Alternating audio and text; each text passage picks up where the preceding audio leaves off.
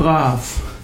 Brav bedeutet tüchtig, brav bedeutet gehorsam, brav bedeutet artig. Man spricht auch von einem braven Menschen, jemand, der bieder ist, jemand, der seine Aufgaben tut, jemand, der das tut, was zu tun ist. So spricht man auch von einem braven Büroangestellten. Man kann sich auf ihn oder sie verlassen.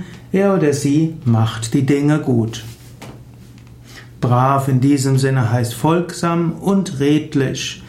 Brav wird aber manchmal auch als unkultiviert und wild bezeichnet. Ursprünglich kommt brav tatsächlich vom lateinischen barbarus, ausländisch.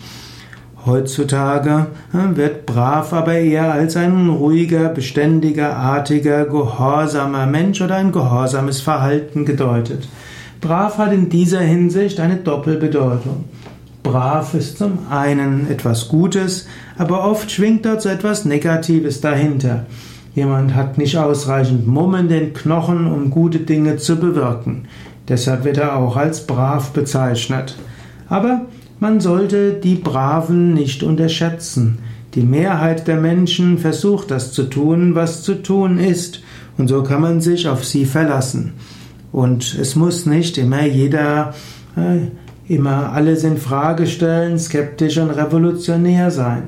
Allerdings, wenn Dinge nicht gut sind und andere weiter brav ihre Arbeit machen, dann sind die Braven diejenigen, die das Schlechte unterstützen.